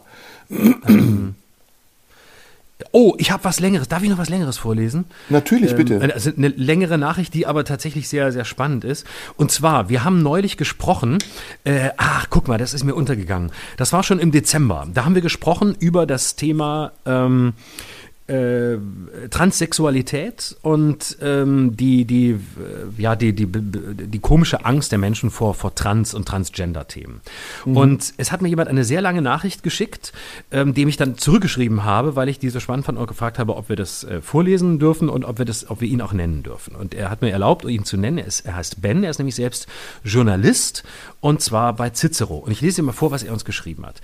Lieber Herr Schröder und auch mit Grüßen an Herrn Somunchu. Leider haben auch Sie die Debatte, die sich derzeit um Transsexualität und das neue Selbstbestimmungsgesetz dreht, nicht ausreichend durchdrungen. Ich habe mich für Cicero intensiv mit dem Thema befasst, dazu mehrere Interviews geführt und eine Titelgeschichte geschrieben. Die Aufregung um zum Beispiel die Sendung von Jan Böhmermann hat nicht damit zu tun, dass die Gegner des Selbstbestimmungsgesetzes in irgendeiner Form Angst vor Veränderungen hätten oder gar vor Transmenschen. Die Kritik hat zu tun mit der radikalen Ausgestaltung, wonach künftig jeder, der will, jederzeit via reinem Sprechakt seinen Geschlechtseintrag ändern, sich also ohne Hürden, zum Beispiel psychologische Gutachten, einfach äh, zur Frau erklären kann. Über psychologische das Gutachten. Stimmt nicht ganz, aber kann. gut. Ich habe mich da Selbstreden auch informiert, das stimmt nicht ganz. Ja, finde sehe ich auch so, sehe ich wie du. Selbstreden für weitreichende Folgen, für etwa Frauenschutzräume oder die Fairness im Sport. Ich möchte Sie daher höflich bitten, auch zum Thema Kinder- und Jugendschutz unter anderem das Interview der Taz mit Alexander Korte zu lesen und zur Kenntnis zu nehmen, dass auch Transmenschen etwa Till Amelung sowie viele Mitglieder der LGBTQ-Community ebenfalls gegen dieses Gesetzesvorhaben sind. Mit freundlichen Grüßen, Ben. So, ähm, wollte ich nur vorlesen, weil es mal eine ganz andere Position ist, die uns da auch widersprochen hat.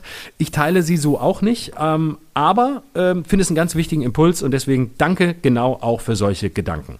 Genau, können wir jetzt auch nicht ausführlich darauf eingehen. Soweit ich aber weiß, ist das nicht ganz richtig, was er geschrieben hat. Müssen wir uns mal drüber, ähm, äh, müssen wir uns erkundigen und vielleicht sagen wir dazu noch was. So, jetzt zum Boulevard. Kannst Ja. du die Teilnehmer des Dschungelcamps, wie viele Teilnehmer des Dschungelcamps kannst du nennen? Keinen, wirklich keinen. Ich habe gestern Dschungelcamp geguckt. Ich habe gestern, es. Na- nachdem ich die Schnauze voll hatte von, ähm, von, von Krieg und Waffen und irgendwann muss ich, zu, ich habe Anne Will nicht ganz zu Ende geguckt, obwohl es echt eine spannende Debatte war, aber irgendwann bin ich rübergegangen zur RTL und dann habe ich noch eine Weile Dschungelcamp geguckt und soll ich dir was sagen? Es hat mich so gelangweilt. Ähm, es hat mich so gelangweilt gestern. Ich kannte niemanden, aber ich hatte die Pointe auf der Zunge.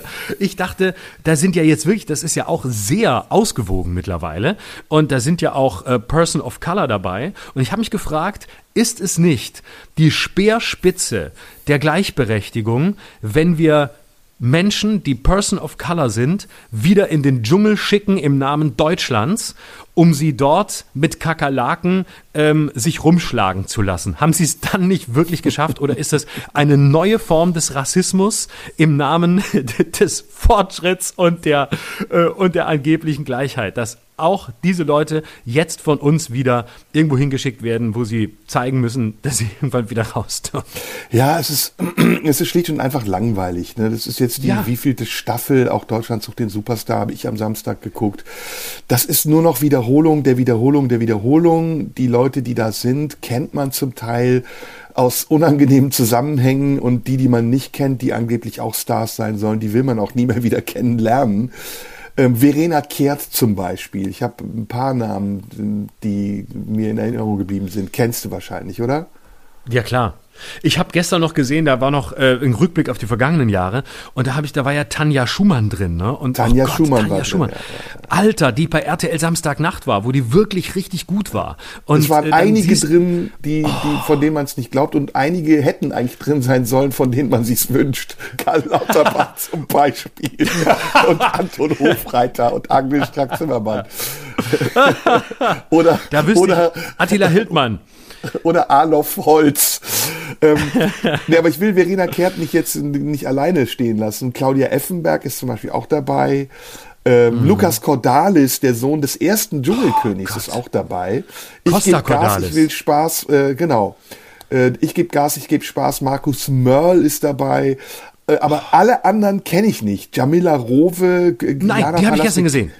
Die hast du gesehen. Genau. Ja, ja, genau. Und es stand auch Puppies Love Day, Luigi, Gigi, Biroffio, also ich kenne die alle nicht. Ich will die auch nicht kennen.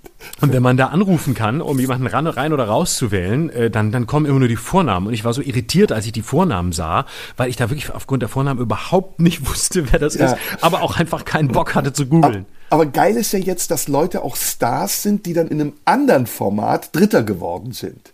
Ja, also Ja. zum Beispiel Cosimo Citilio ist, glaube ich, im, im, im, im Sommerhaus der Stars Vierter geworden. Und dann ist er aber Star genug, ist aufgestiegen, um ins Dschungelcamp zu gehen. Das ist geil, oder? Abstieg gleich Ja, ja. Aufstieg. Ja, ja. Okay, ist nicht es das ist Thema. Ja, ist nicht unser Genau, Thema. aber es, genau, es ist wirklich, äh, es ist wirklich lustig, das zu sehen und ähm, wie sie das halt immer wieder weitermachen und ähm, glauben, dass man da immer noch was reißen kann. Ich weiß gar nicht, wie die Quoten dieses Jahr sind, aber es ist halt der Glaube, wir reiten das Ding tot, solange es geht, weil irgendwie eine neue Idee hat man auch nicht. Und aber das du, ist ein bisschen wie die. Im Grunde ist das Dschungelcamp genau wie wie äh, wie Promi Big Brother, wo ja jetzt Jörg Knörr drin sitzt. Ähm, ja. äh, auch so ein Format, wo du denkst, ja, ähm, ist halt auch auserzählt. War genau einmal ja. ein Skandal, war genau einmal äh, groß. Da kann man es noch ein paar Jahre machen, aber wenn du halt irgendwann wirklich gar keinen mehr kriegst, ähm, noch nicht mal mehr äh, Leute, die wirklich ganz dringend Geld brauchen und wenigstens mal Stars waren, dann kann man halt auch sagen, nee, warum investieren wir das Geld nicht in Sendezeit, die vielleicht was Neues, Schönes, Verrücktes bietet, was dann äh, wieder eine neue Aufmerksamkeit kriegt. Ja, das ist aber ein Thema, was wir tatsächlich zum Schluss noch besprechen könnten und was so ein bisschen äh, dem Wunsch des Zuhörers gerecht wird, über die Bildzeitung zu sprechen, nämlich so ein bisschen über die Hintergründe von RTL uns zu mhm. unterhalten.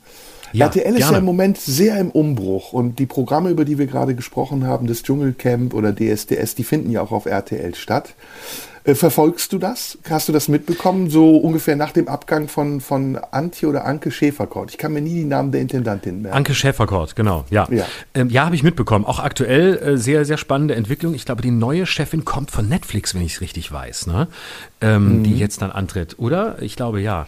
Ich habe das auch gelesen, ähm, ja. Mhm. Genau. Und ähm, ja, die, die stehen tatsächlich an so einer Sollbruchstelle, weil auch die magischen 10 Prozent ja dann Ende des Jahres, ich glaube, knapp gefallen sind. Ähm, das, also 10 Prozent muss man sagen, ist der Marktanteil im Fernsehen. Also 10 Prozent ist so die, die magische Marke. Alles, was drüber ist, ist äh, erfolgreich. Es gibt so einen Gesamtjahresdurchschnitt. Und da muss man, sollte man als Privatsender, der sich rentieren will, und auch als öffentlich-rechtlicher, der relevant sein will, über die 10 Prozent kommen. Und RTL hat ein großes Problem äh, mit den ganzen Formaten Formaten. Man sieht es ja auch an der Unsicherheit, wie sie mit Dieter Bohlen umgegangen sind. Erst raus, dann wieder rein, weil das Format ohne ihn doch nicht funktioniert. Sie trauen sich nicht so richtig neue Ideen zu haben. Ähm, sie halten an dem Alten fest und schlingern gerade so ein bisschen und sind da auch ins, ins Hintertreffen geraten gegenüber Sat 1 und Pro 7, die sich über, über ein paar Gesichter, die einfach sehr zentral sind für den Sender, ja sehr, sehr klar positioniert haben. Und RTL schlingert da ein bisschen. Und ich habe den Eindruck, sie wissen nicht so recht, wohin sie wollen. Wollen sie das alte Image behalten? Gleichzeitig gibt es eine Nachrichtenstrecke, eine sehr erfolgreiche Nachrichtenstrecke, wo ja auch Pina Atalay hingegangen ist von, von den Tagesthemen, Jan Hofer, wo sie versuchen, so ein bisschen journalistischer und newsmäßiger zu werden. Ähm, aber es wirkt ein bisschen wie in einer Senderpubertät gerade. Ja, aber das ist ja eigentlich eine gute Phase. Ne? Übrigens, Michael Wulff ist seit, äh, äh, nee, das ist der Chefredakteur, Stefan Schmitter. Äh, Stefan Schmitter ist Stefan seit November Schmitter, genau. 2022, der, glaube ich, direkt genau. von Bertelsmann kommt. Ne? Ja, der war ähm, früher beim, beim Radio, der war früher bei, bei der war bei 105.5 Spreeradio, glaube ich, oder 104.6 RTL, da war der, glaube ich. Also der kommt aus einer, der kommt vom Radio, aus dieser RTL-Gruppe und ähm, Bertelsmann ist ja sehr stark, die sind ja auch zusammen mit Gruner und Ja, äh, sind ja da auch mit drin. Ähm, und äh, genau, der ist jetzt ja, Das sollte man vielleicht mal erklären, ne? Also wir ja. sollten mal vielleicht erstmal erklären, was ist eigentlich RTL? Radio Television Luxemburg eigentlich. Genau. Da sind der Bertelsmann Verlag ist da mit drin, ne? Genau. Gruner, Gruner und, und ja, ja. Genau. Wem genau, wird der Test? Äh, warte, muss ich, da muss ich jetzt auch nachgucken, um nichts Falsches zu sagen. Moment. Ja. Ähm, Bertelsmann, nee, guck, Bertelsmann hält über 75 Prozent der Aktien der Also so viel doch. SA. Mhm. Ja, mhm. genau. Okay. Ähm, äh, oh Gott, oh Gott, äh, doch sehr viele Informationen. Muss ich in Ruhe, muss ich auch in Ruhe hm. googeln. Naja, was wir wissen, googeln. wir können ja jetzt aus der Lameng sprechen. Also was, was wir wissen, ja. wo wir auch richtig lagen, ist, dass ein großer Teil Bertelsmann gehört. Der Konzern ist im Moment im Umbruch mit dem Abgang von Anke Schäferkort, ähm, sind da viele Strukturen aufgebrochen. Und das sieht man, wie du richtig gesagt hast, ja auch daran, dass RTL anders als früher mehr auf Infotainment setzt und dass sie versuchen, Nachrichtenformate zu etablieren, dass sie sich prominente Köpfe geholt haben und ähm, dass sie in diesem Segment, in dem sie eigentlich vorher gar nicht so etabliert waren, versuchen Fuß zu fassen. Das ja. ist eine komplizierte Gratwanderung, weil natürlich die Klientel von RTL das nicht gewöhnt ist und ich glaube, es auch nicht sehen will. Also wenn man überlegt, dass ähm, solche Formate wie DSDS äh, früher Quotenhits waren, äh, mit wie viel Prozent auch immer, 19 Prozent, 20 Prozent, RTL war ja lange Zeit Marktführer. Und ja. selbst diese Quoten jetzt einbrechen, weil die Zuschauer sich mit diesem Sender schlicht und einfach nicht mehr identifizieren, dann ist das eine ganz spannende Entwicklung, die ja für uns erstmal positiv ist, für uns Kulturschaffende, für uns Medienschaffende, weil sich ja dadurch auch Türen öffnen bei RTL, weil man jetzt äh, nicht eben nur auf plumpe Unterhaltung setzt, setzt und auf Formate, die ein ganz bestimmtes Klientel bedienen, sondern weil man da auch breiter aufgestellt sein will. Aber die Frage ist eben, wie groß ist der Quotendruck und wird RTL diesem Quotendruck standhalten? Ich kann das aus eigener Erfahrung beschreiben. Ähm, ich bin ja bei Stern TV oft gewesen in den letzten Monaten. Und auch da hat man einen erstaunlich langen Atem. Also obwohl die Quote, die so bei 10, zwischen, sagen wir mal, 9 und 12 Prozent liegt, was okay ist am Sonntagabend, jetzt aber nicht besonders herausragend ist, hat man das ziemlich lange durchgehalten und wird es auch weiter durchhalten. Und das ist ja eine positive Entwicklung, wie ich finde. Oder? Absolut, ja, absolut. Und das äh, war ein Fehler, den, den Privatsender grundsätzlich sehr oft gemacht haben, auch RTL, zuletzt letztes Jahr. Ich war bei Sieben Tage, Sieben Köpfe einmal zu Gast und mhm. das war schon die Phase, da hatte man fünf oder sechs Sendungen gemacht und die liefen jetzt nicht überragend, aber die liefen auch nicht äh, desaströs. Und man wurde sofort nervös. Dann ging es von Freitag 22.15 Uhr auf Freitag 23.15 Uhr, eine Woche später auf Samstag 23.15 Uhr, dann Samstag 0.15 Uhr und dann hat man noch die letzten Folgen versendet und natürlich hat dann keiner mehr geguckt, linear. Also wenn du eine Sendung sofort verschiebst und sich die Zuschauer nie dran gewöhnen können, dass sie überhaupt läuft, dann ist doch klar, dass es nichts wird. Und wenn du es jede Woche woanders hinsetzt, dann gucken immer weniger und dann ist es eine self-fulfilling prophecy und du sagst, ja, war ja klar, äh, war ja klar, dass das nicht funktioniert. Warum haben wir den Fehler überhaupt gemacht? Los, nächstes Format. Und so verheizt du Format für Format für Format und es hat keinen Sinn. Man muss durchhalten. Das ist ein altes Prinzip, ein ja. altes Fernsehprinzip. Harald Schmidt hat immer gesagt, jede Sendung wird ein Erfolg, wenn man ihr nur die Zeit dafür gibt. Und Harald selbst war bei Sat 1 null erfolgreich, lange Zeit null. Und der stand nur in der Kritik. Die Quoten waren scheiße ähm, und äh, er hat äh, war Dirty Harry, hat Polenwitze gemacht. Egal wie man es fand, aber es lief nicht. Es hat Jahre gedauert und er hat so richtig nie funktioniert. Es war nie wirklich erfolgreich.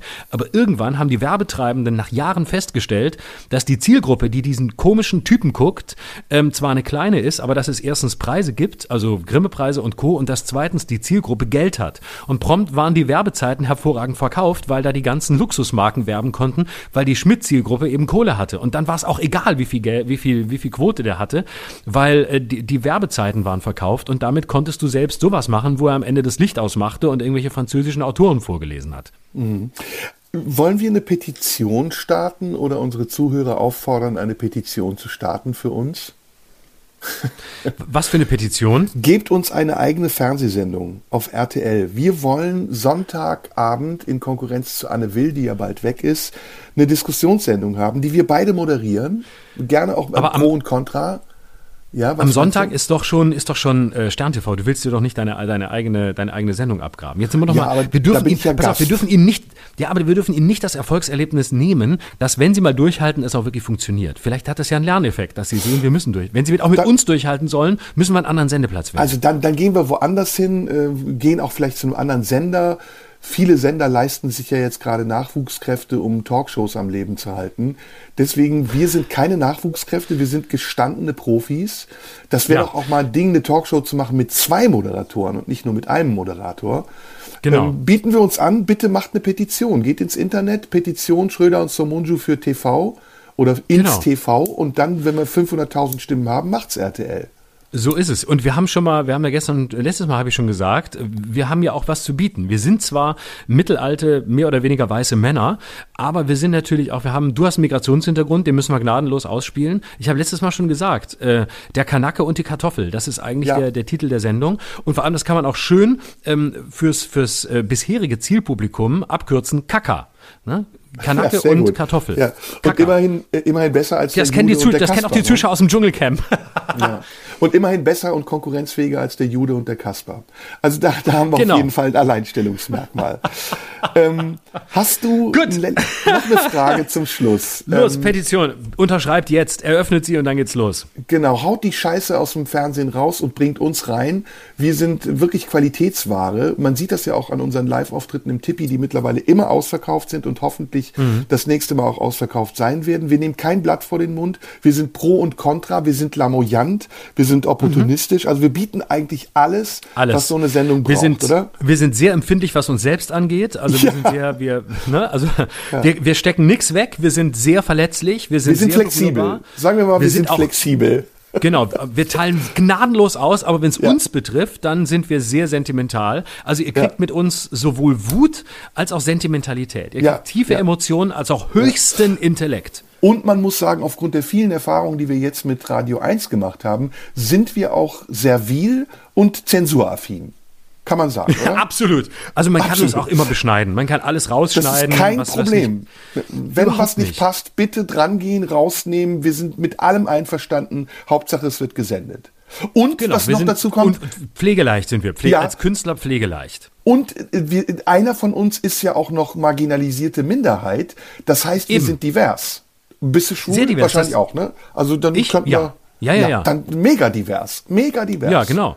Also ein, ein, ein schwuler Hetenkanacke äh, und, ein, äh, ja. und äh, eine, eine Kartoffelknackwurst äh, schwul. Also ja, ja perfekt. Andere müssen da erst Türk-Facing betreiben. Wir haben den echten Migranten in unseren Reihen. Sag Richtig. mal, ganz zum Schluss, kennst du Gysi trifft? Ja, ne? In der, in der Distel? Nee, genau, ja, ja, genau. Das ist das Talk. Genau, bist du da zu Gast? Nee, warst du da schon zu Gast? Ich war da schon vor Jahren. Das ist echt schon lange her, sechs oder sieben also, Jahre. Also bitte auch da Petition. Wir wollen ja. zu Gysi trifft. Zusammen. Zusammen. Zusammen. Zusammen. Genau. Und ich habe ihn damals so ein bisschen versucht herauszufordern in der Distel, aber er hat sich da so auf so eine Moderatorenposition zurückgezogen. Er wollte sich gar nicht so, ich wollte ein bisschen mit ihm spielen, weil er ist ja rhetorisch sehr gut und ähm, dachte, dachte, komm, mit ihm kann man ein bisschen was machen. Stasi-Vergangenheit gefragt. Aber nee, ich habe so ein bisschen... Machen Gefrotzelt habe ich, EM? liebevoll gefrotzelt. genau. okay. Und dann hat er, war, war er aber so, hat er sich, hatte sich da mein, äh, irgendjemand hat ihm da ähm, meinen Wikipedia-Eintrag zusammengetackert und dann hat, den hat er dann nach und nach abgearbeitet. War ein bisschen ja. schade. Letzter äh, Punkt, den ich mit dir noch besprechen wollte. Ich habe mir was gegeben. Und zwar was? wirklich hardcore. Ich habe mhm. mir einen Mario Stand-up nach dem anderen angeguckt. Mario Barth. Nee. Ist nicht ja. wahr. Ist nicht wahr, Doch. du Schwein. Ist nicht wahr. Was heißt das? Welche und ich bin begeistert. Ich bin ist begeistert. Ist ja, guck geil? dir, ist super. Geil? Guck dir Kreissaal an. Der Typ ist ein begnadeter Stand-Upper. Ich nehme alles ja. zurück, was ich jemals über ihn gesagt habe. Ist er, habe ich immer gesagt. Ein, du hast total recht. Ich habe nämlich nach unserer Sendung mir das angetan. Ey, wirklich Hut ab. Mario Barth ist ein begnadeter Stand-Upper. Er mag persönlich privat sein, wie er will, interessiert mich ein Scheißdreck. Wir sind auch privat irgendwelche Arschlöcher, wobei das nicht, nicht nur heißt, privat ist. Aber äh, Stand-up, Hut ab, wirklich ja. gut, einzigartig. Absolut. Gut habe ich schon mal gesagt, wiederhole ich nochmal, immer unterscheiden. Persönlicher Geschmack und Handwerk immer unterscheiden. Handwerklich einwandfrei. Ob man es lustig ja. findet oder nicht, ob man das Thema gut findet oder nicht, ob es Klischees sind oder nicht, völlig egal. Es ist geil aufgebaut, es ist schön erzählt, es ist wirklich beste Stand-up-Comedy. Ja. Rein handwerklich. Das Ding ist, ich weiß nur nicht, warum ich lache. Ob ich lache, weil ja, er dir so ähnlich ist also warte, ich habe mittlerweile, wenn ich ihn höre, denke ich, du bist das eigentlich und synchronisierst ihn, weil du machst es exakt so wie er.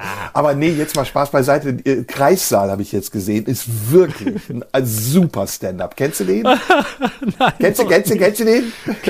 da kenne ich noch nicht. Also Empfehlung zum Schluss auf jeden Fall mehr Mario Bart wagen. Ja, ne? ja, ja. Ist, ist passiert, weißt du. Ist eine wahre Geschichte. Ist eine wahre ja, weil wir haben ja letzte Woche über Humor uns echauffiert und also ja, äh, allemal besser als viel Scheiß, den man so im Internet sieht, ist immer noch Mario Bart. Ist alles geil. Ist alles geil. Wissen auch Millionen, wissen das Stadion, haben das alle gesehen, haben das alle, wissen alle, wissen alle. Weißt du, und zum Schluss, warte, warte. weißt du, wie er heißen würde? wenn er das, die Initialen hätte, die wir am Anfang gesagt haben, Ario Hart. yes! Ario Hart Ein schöneres Schlusswort kann es nicht geben. Comedian. Warte, ist der deutsche Comedian ist denn? Weißt du, was ich mache? Weißt du, was ich mache? Ich, mache, ich bin der Führer unter den Comedians. Weißt du, ich bin der Führer, mach, mach alle platt, mach alle platt, kennt er, kennt er, kennt er. Pass auf, pass auf, pass auf. Ja, jetzt mal, was Super. hier noch hier sagt. Florian, vielen Gut. Dank. Eine das Woche haben wir jetzt wieder Pause und dann freue ich mich und auf die nächste Woche mit dir. Weiter. Ich auch. Heute sind gar nicht so viele Bleistifte runtergefallen. Könntest du das mal bitte noch lobend erwähnen? Ja, es ist wirklich kein einziger Bleistift runtergefallen. Mhm. Vielleicht war es ja auch nur ein Kuli, aber mhm. du hältst dich auf jeden Fall im Zügel. Ich habe alle meine, meinen Stiften habe ich Zugang zu meinem Studio verwehrt, deswegen ist nichts passiert. So. Juti, ich, ich wünsche dir eine schöne Woche und tschüssing, wa? Finde ich auch. Mach das gut. Mach das gut. Mach das gut, Nachbarn. Tschüss. Das war Schröder und Sumunju. Der Radio 1 Podcast. Nachschub gibt's in einer Woche.